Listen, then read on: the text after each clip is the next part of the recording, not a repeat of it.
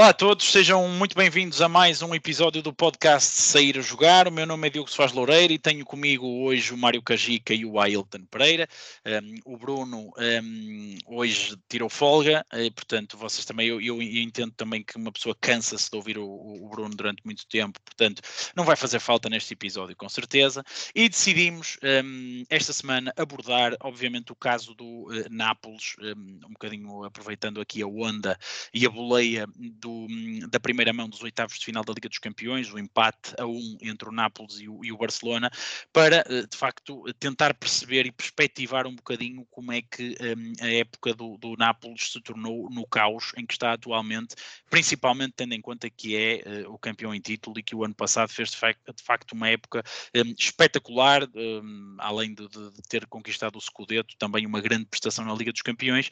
e este ano, uh, só com a, com a perda aqui de duas ou três outras peças, ainda que uma delas seja de facto o treinador principal e isso tenha a sua relevância, a verdade é que o Nápoles encontra-se neste momento fora dos lugares uh, europeus um, e uh, muito perto do meio da classificação da Série A e, portanto, um, a, a, época está a ser uh, francamente fraca por parte da equipa de, de Nápoles. Mário, começava por ti um, e gostava de, de de, de, perceber qual a tua perspectiva, o que é que te parece uh, que pode ter estado aqui na gênese desta, um, deste abaixamento de forma uh, tão significativo por parte do, do Nápoles. Olá Diogo, olá Hilton e um, e um olá para o, para o Bruno que nos estará a ouvir hoje uh, fora do, do programa e claro para todos os que nos acompanham.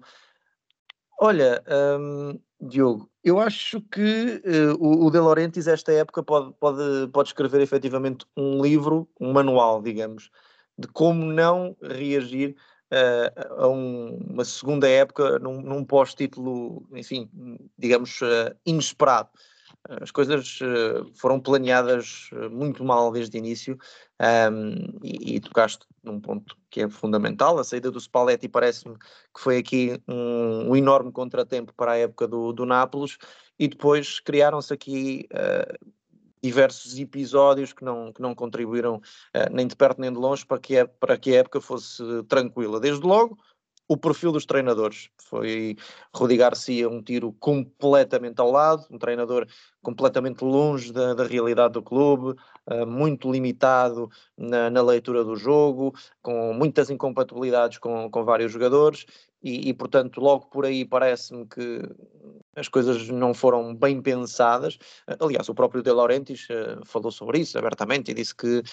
foi qualquer coisa como isto, que, que, se arrependeu ou percebeu logo que o, que o Rudi Garcia não era, não era o treinador ideal para o Nápoles no momento em que o escolheu uh, na apresentação. E, e, de facto assim foi, as coisas não correram o, bem. O que é estranho é que eu acho que todos percebemos logo e de facto como, como é que, que, alguém com a experiência de De Laurentiis de facto toma uma decisão destas, não é? O problema é que as decisões seguintes também não foram propriamente muito boas. A questão do, do, do Mazzarri também não, não correu propriamente bem. A verdade é que o, o Walter Mazzarri deixou ali um, um, uma história interessante no Nápoles, mas já está há muito tempo fora também dos, dos bons trabalhos e, e, e, de facto as coisas não correram bem. Vamos ver agora como é que é esta nova experiência do, do Calzona, mas uh, é, é, é, desesperante até, porque estamos aqui a olhar para o, o ruir por completo de, um, de uma equipa que, que encantou e, e, a mim, a mim uh, em particular, uh, deu muito gozo ver o Nápoles jogar na época passada. Uh, lá está, mesmo com a saída do Kim, a equipa tinha toda a capacidade para, para fazer uma boa época, o Kvaratskhelia manteve-se, o, o, o Ossiman manteve-se, o Politano manteve-se, os médios, o Anguissá, o, o Zielinski, enfim, por aí fora, a linha defensiva é, é praticamente a mesma, tirando a questão do Kim, efetivamente foi um grande central, mas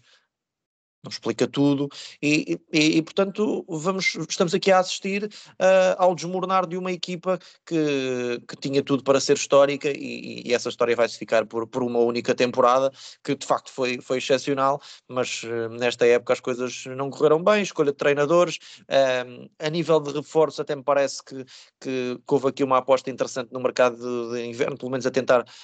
limitar alguns erros, mas no final de contas é um plantel que não está de facto uh, bem trabalhado nesta temporada, que sofreu muito com a saída do Spalletti e em termos, uh, em termos claros uh, sentiu muito a pressão de ser campeão. Muito bem, Ailton. De facto, um, houve ainda algumas saídas no, no Nápoles, mas a verdade é que um, jogadores verdadeiramente uh, titulares e que tenham tido um papel absolutamente fundamental nesse título, um, além do treinador, são essencialmente uh, uh, o, o, Kim, o central que foi para o Bayern, e o Arving Lozano, que foi para o, para o PSV. Hum, tu achas que a saída do, de Spalletti foi absolutamente decisivo hum, para, esta, para este abaixamento de forma? ou tu achas que, um, tendo em conta um, que também o Spalletti um, por vezes não é um treinador muito, muito fácil a nível da gestão do balneário, hum, poderia este cenário verificar-se mesmo que Spalletti tivesse continuado? Olá a todos. Uh, eu acredito que muito daquilo que também já foi dito pelo, pelo Mário resume também um pouco aquilo que possa ser a minha resposta a esta, esta tua questão, Diogo. Uh, sem dúvida que hum, há aquele ditado do o ataque ganha jogos e a defesa ganha campeonatos, mas a realidade é que, na minha opinião, não é só a defesa que, que ganha campeonatos, como é óbvio. Há muitos outros fatores que te permitem um, ter, digamos assim, toda, como se costuma dizer muitas vezes aqui em Portugal, uma estrutura organizada para que te fiques mais próximo de realmente fazer esse, esse feito. E seja Spalletti, seja Kim, seja o Elmas, como disseste bem, o próprio Lozano ou por aí fora, eu acho que todas essas saídas e todas essas alterações uh, confirmam, e depois com as escolhas também foram feitas, confirmam uh, que há clubes que podem ser campeões, mas não têm identidade de campeão, na minha opinião. E eu sinto que o Nápoles é um desses clubes, no sentido em que passas tanto tempo sem ganhar que quando, quando voltas a ganhar uh, podes ter, lá está, um deslumbramento ou podes não ter bem a ideia do que é que é entrares para um campeonato uh, sendo um candidato ao título, como entrar num campeonato sendo o campeão. E este exemplo do Nápoles nesta época acho que, acho que nos diz exatamente isso, que são coisas completamente diferentes as duas abordagens que eu mencionei anteriormente. E sinceramente acredito que Spalletti pode ser muito intenso, uh, como tu estavas a dizer, e criar ali algumas, alguns anticorpos à sua volta, mas a realidade é que passares disso para Rudi Garcia é não saberes muito bem o que é que, o que, é que tu queres na, na, na continuidade, não é? Ou seja, no fundo, uh, podes ter um, podias ter uma escolha, na minha opinião, se calhar um bocadinho diferente do Rudi Garcia, e a equipa poderia não ser campeã este ano, mas podia estar numa classificação muito melhor e se calhar a, a apresentar um, um, futebol um pouco mais parecido àquilo que, que não só o Mário, como a mim e, e certamente a ti também, Diogo, uh, relativamente ao, ao, ano passado. Agora, o que eu espero sinceramente é que uh, o Nápoles não caia um pouco naquilo que aconteceu, por exemplo, ao Valência em Espanha, que teve o, o título no início dos anos 2000 e que depois acaba por, por desaparecer e, num, e numa desorganização total cair mesmo numa crise financeira anos mais tarde. Uh, e espero que o Nápoles tenha a capacidade de perceber que, ok, erramos esta época, mas vamos tentar corrigir as coisas para não voltarmos a ficar anos a fio sem conseguirmos ser realmente candidatos a um título tocaste aí num ponto muito interessante e assim até envolve os dois de facto nessa, nessa discussão. Tocaste aí no, no, no exemplo do, do Valência, eh, na questão da, da, da, falta de cultura de, de, de, títulos e de vitórias. Eh, é, é, é, verdade que nós aqui não temos muito por princípio a falar do futebol nacional, mas podemos dar também o exemplo do Boa Vista, que foi, que foi campeão e, e a partir daí uh, caiu numa, numa, numa, numa crise financeira um, e teve de facto bastantes uh, dificuldades. Vocês acham que eh, ponto um, eu gostava de, de saber do, a vossa opinião sobre duas perguntas. Faço-vos duas perguntas. Primeiro, se de facto esta questão da cultura de vitória e da cultura de títulos é, na vossa opinião, decisivo para, para o clube se conseguir manter no topo. E segundo, se quando a equipa não tem essa cultura de, de títulos e essa cultura vencedora uh, no seu ADN, eh, se o facto de ganhar pode ser o início do fim ou pode empurrar o clube para um, se calhar para um deslumbramento ou até para um grau de investimento que muitas vezes pode ser a morte do artista. Quem quiser, avance eu acho que, que tu podes criar essa, essa cultura ou essa identidade, ou seja, porque uh, não, os clubes não nascem, digamos assim, com, com essa cultura, e acho que um grande exemplo disso, um, apesar de, de, se calhar os meios não serem os, os, melhores para isso, em termos de quem gosta, digamos assim, de, do, do futebol raiz, como se costuma dizer, uh, mas o Manchester City acho que é um desses clubes, ou seja, porque não era um clube um, com mentalidade de campeão, nem com cultura, nem nada disso e transformou-se, neste caso, com, com base muito daquilo que foi o investimento feito para o clube. O que eu acredito muito é que tu podes realmente construir isso com o tempo mas muitas das vezes vai, vão acontecer situações em que podes lá ter a oportunidade de vencer, mas se não estiveres a, fazer esse trabalho de uma forma consciente, aquilo pode ser apenas uma Coca-Cola no deserto, neste caso, e depois uh, passas uma travessia inteira à procura de voltar a, a, a atingir aquilo que tiveste a oportunidade de fazer. Uh, e, e, eu, e acho que já tive estas, estas trocas de conversas contigo, Diogo, em, em off, porque não é só o que acontece, na minha opinião, dentro do clube. Eu acho que à volta do clube também é muito importante. Os próprios adeptos, a própria cidade, uh, estar tudo, digamos assim, uh, a trabalhar para em o harmonia, mesmo. exatamente. Exatamente, a trabalhar para o mesmo. E Nápoles, por acaso, é uma cidade que vive muito do clube da cidade e do futebol. Portanto, parece-me que tem, do ponto de vista desse argumento, uh, material, digamos assim, suficiente para, para ser trabalhado. Agora, um, para isso, eu acredito que o Nápoles não tem uh, algo que eu acredito também seja fundamental, que é ter uma ideia. Neste caso, que é eu quero ter a identidade de campeão com base em X, Y e Z aspectos. E vou trabalhar isto de forma insistente até conseguir não só ganhar uma vez, mas quando ganhar uma vez, sei que a seguir posso não ganhar, mas vou estar lá na luta. E eu acho que é isso que é importante. Não, não pode ser o que está a acontecer esta época, que é entras como campeão e estás mais preocupado em sair uh, de, de, zonas não europeias do que propriamente a defender o teu título. Mário, concordas então com esta, com esta opinião do, do, do Ailton, com esta visão? Sim, é absoluto, e é um bocadinho por aí, como, como dizia o outro, futebol heritage. É, e a verdade é que. Sempre a citar uh, o grande José não, não, não sei quem é. Uh, e a verdade é que eu, eu creio que o Nápoles foi, foi, foi, passou aqui um bocadinho por isto. Tinha aqui, o, tinha aqui uma, uma possibilidade, efetivamente, de, de, de estabilizar o seu projeto. Um, mas estas obras do acaso por vezes trazem estes contratempos, estes problemas, e isto é um bocadinho às vezes uh, uh, a conquista do título é um bocadinho inimiga também do, da, da criação de um projeto sustentado e parece-me que houve efetivamente, e, e concordo, algum, algum deslumbramento com, com aquele, com aquele campeonato. O clube um, acha que vai ser o início, não é? De um, de um, de um, é, ciclo vencedor e que de repente isso. descobriu a pólvora. Isso, e eu mesmo no processo do, da questão do treinador, uh, lá está, não, não foi um processo cuidado, e eu, eu enfim, isto é muito fácil de falar agora e tudo mais. Na altura, a, questão, a, a escolha foi, foi, foi, foi, amplamente criticada por toda a gente, toda a gente ficou muito surpreendida, mas uh, o que me passa, a imagem que me passa com a, com a escolha do Rudi Garcia é de um presidente que, que achou que, independentemente do treinador, a coisa ia fluir. Com, com as mesmas armas, que o clube ia ser igualmente competitivo, uh, mas uh, não creio que ainda exista essa estabilidade, como há pouco falavam de outros casos, como a questão do Manchester City, do Real Madrid, que são equipas consolidadas, já com uma mentalidade uh, vencedora, e que, podem, e que se podem efetivamente dar ao luxo de, de perder uh, o Real Madrid estar aqui com, com uma equipa de lesionados e continuar a ganhar, o City também grande parte da época com lesionados e continuar a ganhar, uh, porque efetivamente tem uma estabilidade diferente a nível de projeto, a nível de estrutura, e, e, claro, lá está, é um, é um elan que se vai criando com o tempo que, que dá estabilidade. O Nápoles não tinha essa estabilidade, não tem nem de perto nem de longe uh, a profundidade, e eu creio que esta é um é um, é um tema que um dia podemos desenvolver uh, na questão dos plantéis e da profundidade dos plantéis e cada vez é mais importante, com mais jogos e mais lesões, existir um plantel equilibrado e com qualidade. O Nápoles tem um 11 base muito interessante e, e, mais dois ou três jogadores de qualidade. Tudo o resto já, são jogadores muito abaixo do nível, e quando assim é, claro que as coisas não, não funcionam, e, e, e portanto basta olharmos para, até para a Série A e vemos uh, a equipa que vai disparada na frente é o Inter, tem jogadores de muita qualidade, mas parece-me que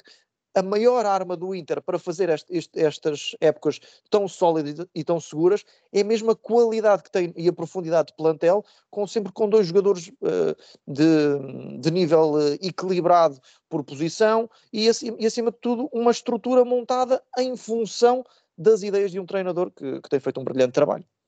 Mas, mas vocês acham que isso é possível uh, num clube que não tem de facto o grau de investimento, que não tem esses investidores que são conhecidos, por exemplo, em Inglaterra um, e que mesmo que alguns clubes em Itália, como o Inter, um, acham que é possível um, criar de facto esse, esse, plantel com essa estrutura tão extensa? Porque eu, eu sinto que é o, problema da maior parte destes clubes, ou seja, até conseguem ter um 11 minimamente competitivo, mas obviamente com a quantidade de jogos que a época tem, começam a perder alguns elementos por, por, por lesão ou por castigo e de repente começam a afundar.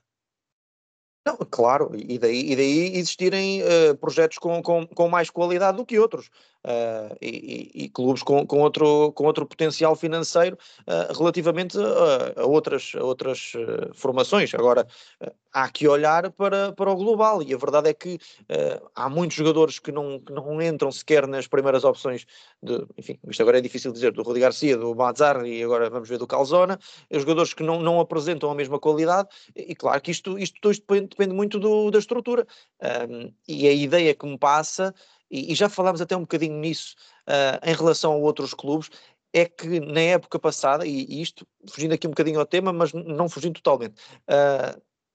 foi o, o, o clímax para grande parte daqueles jogadores e o, o, ponto, o ponto mais alto para muitos daqueles jogadores, em termos coletivos, aquilo atingiu ali uma, um nível de perfeição que já era difícil uh, que a coisa se, se, desmanchasse. A verdade é que nesta época, com o novo treinador, com investimentos que não correram tão bem e há contratações que não, não funcionaram uh, e, e com muitas imprecisões, isto foi tudo uma, uma, uma, uma, bola de neve que se foi acumulando e, e de facto os resultados não, não acompanharam nem, nem de perto nem de longe a, a, a qualidade das equipa, a qualidade da equipa, e basta ver, além de tudo isto, uh, mesmo a quebra do Ozyman é evidente nesta época, lesões, mas acima de tudo, em termos exibicionais, não parece sequer o mesmo jogador, o Kvaratskhelia... Sim, o Kvaratskhelia até acho que é o que se nota mais mas a diferença. É do coletivo, é um efeito coletivo, naturalmente. Sim, sim, sim. Eu, eu bom, acho que... Para o bom e para o mau, desculpa, mas exatamente para o bom, a época passada, em que cresceram muito, e para o mal, nesta época em que de facto eh, foram um bocadinho ali arrastados também na onda negativa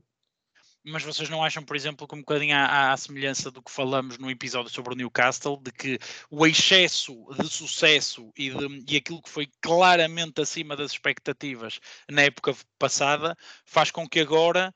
um, os resultados pareçam ainda pior e ainda mais uh, um, negativos do que à partida aconteceria se não tivesse existido esse, esse título na época passada? Sim, mas uh, a questão é que estamos a falar de uma equipa que, que, está longe sequer dos seis, sete primeiros uh, classificados, perdeu a Supertaça, perdeu a, a Taça de Itália, uh, na Champions vamos lá ver o que é que vai acontecer, mas uh, aquela exibição frente ao Barcelona não foi nada positiva e, e, enfim, as coisas não estão a funcionar. Estamos a falar de uma equipa que, em termos de Taça de Itália, perdeu 4-0 em casa com o Frosinone. Uh, estamos a falar de uma equipa que, eh, enfim, anda ali no, no décimo. E, e, e, acabou por perder a, a, a supertaça, acabou por perder a, a, exatamente. Perdeu tudo, perdeu tudo. Ou seja, isto foi um desmoronar por completo de um projeto que era promissor e, e deixou, e, deixou, e deixou de ser uh, em muito pouco tempo. E, e deixa-me alguma pena, porque de facto o Nápoles foi das equipas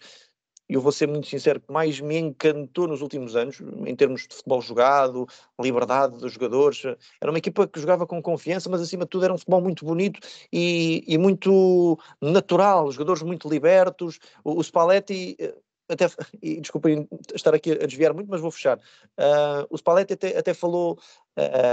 muito sobre, lá está, este, este, este crescimento do Nápoles, quando lhe, começam, quando lhe começaram a perguntar de sistemas táticos, e ele diz, não, isto não, na minha opinião, não há sequer sistemas táticos, há jogadores inteligentes e que sabem encontrar o espaço. De resto, uh, é tudo muita criatividade do próprio jogador. Portanto, temos um treinador que, acima de tudo, deu a chave da criatividade à equipa, isto para mim é fundamental e é o primeiro passo para o sucesso. Ailton. Eu, eu, gostava, eu estava aqui a, a ouvir-vos e, e dar-vos os parabéns também aqui pela, pela discussão. Um, e estava a tentar refletir principalmente por uma coisa que o, que o Mário disse a nível de, da forma como um projeto que era promissor está a ser destruído. Eu estava a tentar fazer o exercício e, e gostava também de vos inserir nesse, nesse, nesse exercício mental que era pensar o que é que pode ser o próximo passo deste projeto, ou seja, quem é que nós uh, os três, com base naquilo que estamos aqui a discutir, pensamos que possa ser a pessoa indicada para reerguer aquilo que, que neste caso é o projeto do Nápoles, baseando-nos que provavelmente Ozyman deve ser na próxima temporada, por muitas coisas que já foram escritas e ditas nos últimos tempos. Vai mesmo sair, o Ozyman está, está, está mais do que confirmado, o, o De Laurentiis já disse que vai sair. Pois, e, e, e, então aqui começa, começam a ser coisas como, por exemplo, perderes aqui, digamos assim, algumas referências, Uh, não sei qual é que é a ideia que vocês têm de que tipo de treinador é que fazia sentido pegar neste, nesta equipa, se vêem alguém neste momento ou, ou livre no mercado ou que vocês gostavam que, que tivesse esse avanço, digamos assim, para o, para o Nápoles. Tem ideia de alguém? Desculpa, Mário, eu vou começar eu. Eu acho que fazia sentido um, um homem da casa. Uh, há, há, há, escolhas que podem ser mais ou menos arriscadas, mas, por exemplo, à semelhança da Roma, que precisou, eh, quando perde uma figura como José Mourinho, de pôr ali alguém que fosse minimamente consensual e mete Di Rossi, portanto, por ser alguém que, à partida, iria entrar sempre como uma figura querida pelos adeptos, e a não ser que tivesse resultados miseráveis, iria ser sempre uma, uma, uma figura acarinhada. Acho que por aí poderá ser uma solução. Se não, tem que ser claramente alguém que esteja numa fase muito boa. Temos, por exemplo, o grande trabalho que, que, que Tiago Mota está, está a fazer, um, espetacular época do, do Bolonha, um, eventualmente eu acho que, por exemplo, o nome de Gasperini poderia ser um nome muito interessante para o Nápoles, mas alguém conhecedor do futebol italiano, uh, alguém já com experiência também um, do ponto de vista do futebol europeu, e obviamente uh, o Nápoles não pode ter medo de virar a página, porque já deu para perceber que muitos dos jogadores que foram campeões estão com a cabeça no outro sítio e com vontade de ir embora. Portanto, não adianta também andar aqui a forçar e a tentar segurar jogadores que na realidade querem experimentar outra coisa, mas ser muito criterioso na escolha dos jogadores para que possa de facto ser um plantel acima de tudo equilibrado, com boas soluções para, para, para que o Nápoles pelo menos eh, se consiga sustentar como uma equipa claramente de Champions. Eu vou discordar um bocadinho. Eu, oh, assim é que é.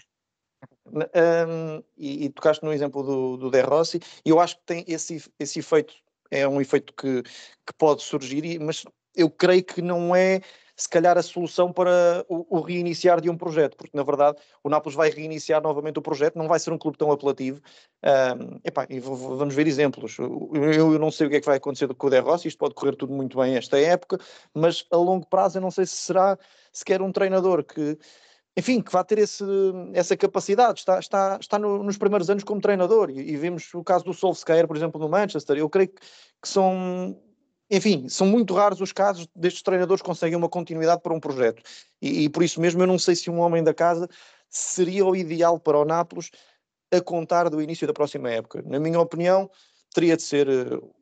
sim um treinador conhecedor do futebol italiano e sim, se calhar, um treinador de impacto. Lá está. Eu não, eu não, eu não, não vejo o Conte a aceitar esse projeto, por exemplo. Eu ia dizer isso, acabamos sempre por falar no Conte. É quando há algum, algum, algum clube que precisa de ser reerguido, falamos sempre no Conte aqui. Sim, mas não o vejo a aceitar, não o vejo a aceitar um, o, o, projeto, uh, porque o Conte é um treinador que gosta de ter, uh, enfim, logo ali. Uh, lá está, um, um, plantel minimamente apetecível e tudo mais, e o Nápoles neste momento não é sequer um, um plantel apetecível, nem uh, nem terá o contexto ideal, porque estamos a falar de uma equipa altamente pressionada e com adeptos muito exigentes. Mas é, um, é nesse estilo, é nesse perfil, um treinador consagrado, com, com alguma história, e eu acho que tem de ser esse o, o ponto inicial para, para o Nápoles iniciar, passa a redundância, o seu novo projeto. O, o, o De Laurentiis tem de, tem de largar a nota e tem de escolher ali um treinador que, em que diga, pronto, com os próximos dois, três anos, é com este, e vou investir bem porque vai ser este que me vai, me vai mudar aqui a nossa forma de jogar. Então, por exemplo, vocês não acham que um treinador estrangeiro neste momento se calhar não seria a opção mais correta? Eu, eu entraria sempre na ideia de, de, como o Mário disse bem, e eu concordo, e, e há pouco, e rimo aqui com, com, o microfone desligado, porque estava logo a pensar no, no António Conte, mas, um, mas eu, eu penso sempre em alguém neste momento para o Nápoles que seja, como o Mário disse, uh, conhecedor do futebol italiano. Não sei se foi o Mário ou se foi o Diogo, não, não tenho certeza. Fui eu, fui eu, não me tires o mérito, faz favor. Mas eu acho que é isso, eu acho que o primordial é isso, alguém que conheça bem o futebol italiano e que possa, neste caso, ser um, alguém em conformidade com a ideia do projeto, porque senão, se, se for alguém que tenha uma ideia B e o Nápoles queira criar uma ideia A, eu acho que não faz, não faz sentido. Portanto, ainda um pouco, buscando um pouco aquilo que eu disse no início deste episódio, é fundamental para mim, se calhar eu é que não consigo perceber qual é que é a ideia de projeto para o, para o, para o Nápoles nos próximos anos. E a partir daí, uh, se calhar este exercício fica um pouco mais fácil de se fazer. Muito bem. Um, penso que com isto fechamos o, o tema Nápoles, penso que já, já dissecamos. Obviamente voltaremos com certeza um, a falar do Nápoles quando terminarem um, esta, esta eliminatória da Liga dos Campeões. Vamos ter, obviamente, também um episódio especial para abordar os classificados para os quartos de final e depois, seja porque o Nápoles passa, seja porque o Nápoles uh, é eliminado, obviamente faremos também aqui uh, menção e, e voltaremos ao, ao tema Nápoles um bocadinho mais à frente. Posto isto, vamos então encerrar o programa desta semana olhando para o, o foco da semana. Um, Ailton, queres começar, tu, queres começar tu? Olha, em primeiro lugar, queria só dizer muito rapidamente que estou muito feliz porque sei que ninguém me vai copiar hoje, visto que o, que o Bruno não está presente, portanto, isso deixa-me extremamente tranquilo. Depois... Agora estou bastante curioso para ver o que é que vais escolher. Bem, eu vou escolher neste caso os adeptos do Legia Varsóvia, uh, que neste caso foram super originais na forma como se manifestaram uh, esta semana com algo que neste caso aconteceu relacionado com o EFA, de ter impossibilitado que estivessem na sua bancada, digamos assim, normal, e eles acabaram por fazer uma surpresa, digamos assim, e estar na bancada central. E porquê é que eu quero um, ressalvar isto? É lógico que tem um lado cómico, e isto deu neste caso muita conversa na internet pelo lado dos memes, mas eu acho que também tem uma, leve, uma certa leveza no sentido em que ah, acontece como tem, temos visto nas últimas semanas na Bundesliga muitas contestações em que jogo, os jogos são interrompidos e que o foco deixa de ser o futebol e passa a ser outras coisas. E eu acho que aqui está um, um bom exemplo de que podemos brincar com uma situação que não nos agrada sem grandes manifestações que ponham em causa ou a segurança das pessoas ou que interrompam o trabalho das pessoas num certo sentido. E eu gostei da forma cómica como os adeptos o fizeram e acho que é uma boa forma de nós também podermos, calhar, olhar para coisas que possam estar a acontecer mal na nossa vida e respondermos de uma maneira um pouco mais positiva. Olha, subscrevo a 200%, porque de facto acho que é assim que se fazem os protestos. É de uma forma original, de uma forma que rápida, que, que chama as pessoas, que é apelativo, que rapidamente gerou muito mais partilhas do que iria gerar qualquer outro tipo de, de protesto. A mensagem passa de uma forma muito mais eficaz, um, e, no fundo cumprindo aquilo que é uh, a sua função, que é criar os tifos e, e criar aqui formas de apoio e de facto partilho do teu foco muito bem um, os adeptos do, do, do Legia. Antes de eu fechar, Mário, qual é então o teu, o teu foco para esta semana? Olha, o meu foco esta semana, um, e vou aproveitar também os, resultados, os últimos resultados, resultados positivos mas uh, não, não será apenas por isso, porque de facto uh, até, até nem estavam numa boa sequência, voltaram aos resultados positivos e, e têm estado uh, em bom plano e merecem efetivamente o destaque. O Aston Villa, estamos a falar de um Aston Villa de Champions, um projeto criado a 100% pelo Unai Emery. grande parte destes jogadores ou foram contratados pelo técnico espanhol ou foram fabricados para uma versão muito melhor com, com o Naemery. O caso do Douglas Luiz, por exemplo, é um dos mais evidentes. O, o está, está a jogar enormidades. Estamos a falar de uma equipa que tem muitas lesões no plantel, tem três defesas centrais lesionados, tem o Bubacar Camarra, que estava a ser um jogador fundamental também ele lesionado até ao final da época, e, e tem uma diversidade, diversidade ainda assim de jogadores que, que, lhe permite e falamos de plantéis recheados e com qualidade, este é um deles, que lhe permite ter aqui uma, uma estabilidade acima da média. É um Aston Villa que uh, joga bem, já sabemos qualquer que seja o jogo uh, do Aston Villa, que a equipa vai continuar uh, de facto a, a, encarar a partida, seja qual for o adversário, com, com, essa, com esse futebol muito mais positivo, de ataque, uh, sem qualquer medo do adversário, e na minha opinião é, é uma das grandes revelações da, da Premier League, e, e, e, atenção que após esta jornada as contas estão a ficar mais tranquilas para a equipa dos Villains e, e eu creio que, uh, e esta é a minha, a minha aposta apenas, eu creio que é muito difícil, vai ser muito difícil que o Aston Villa caia do top 4 da Premier League. Olha, deixa-me dizer que subscrevo completamente essa, essa tua escolha. Tive a oportunidade de, de ver não só o último jogo do Aston Villa como os últimos e dá-me sempre aquela sensação que me vou divertir a ver, a ver o jogo e acho que isso é das coisas mais interessantes que um adepto, neste caso como eu, de futebol pode, pode ter. Muito bem, vamos então agora um, encerrar o programa com uh, o meu foco da semana. O meu foco da semana vai. Ele não gostou, não gostou, viste, Ailton? Ele não gostou. Desculpem lá, pá. Tive, tive, desculpem lá, eu tive, aqui um, eu tive aqui um problema técnico e tive aqui um ah. momento em que deixei de os ouvir. Porque levei aqui alguma boca, foi? Temos coisas muito giras. Mas levei alguma boca, foi? Não, não levaste nada. Segue lá, segue lá isso. Pronto, vamos lá então, vamos lá então fechar. Um, é, o meu foco é, é, negativo, mas eu tenho que puxar aqui a brasa ao, ao futebol de praia, portanto, à modalidade que eu pratico, um, para destacar pela negativa a eliminação de, de Portugal um, nos, nos quartos de final da, do Mundial de Futebol de Praia. Eh, éramos de facto uma das seleções uh, favoritas,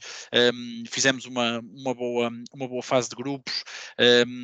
mas de facto acabamos por cair de uma forma um bocadinho surpreendente aos pés da, da Bielorrússia. É verdade que a Bielorrússia não é uma seleção propriamente fraca, não é uma seleção qualquer, um, é uma seleção com um futebol menos, menos técnico, um bocadinho mais, um, um bocadinho mais uh, pragmático, digamos assim, uh, mais direto, mas a verdade é que é um tipo de futebol com o qual nós temos um, alguma dificuldade. Portugal normalmente costuma se dar melhor com seleções que jogam o mesmo tipo de futebol técnico do que propriamente este tipo de futebol, uh, este tipo de seleções um pouco mais, mais físicas e, e que jogam um futebol de praia um bocadinho mais direto, mais old school, e acabamos por perder por 3-2 de uma forma hum, dramática no último segundo de jogo e foi uma pena porque de facto Portugal tinha todas as condições para, para, para poder disputar este, este Mundial até ao fim, uh, não sei se ganhar porque obviamente há outras seleções muito boas como a Itália, como o Brasil, mas pelo menos tinha, tinha condições para conseguir um, eventualmente atingir a final.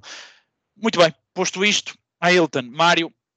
muito obrigado pela vossa presença, obrigado também a todos aqueles que nos acompanharam aqui, seja através da, da, da Rádio Estádio, seja através do Spotify, seja através do Bola na Rede. Um, obviamente continuem connosco, vamos continuar aqui a acompanhar um, todo o futebol internacional para vos trazer aqui os melhores tópicos de discussão. Forte abraço e uma excelente semana para todos.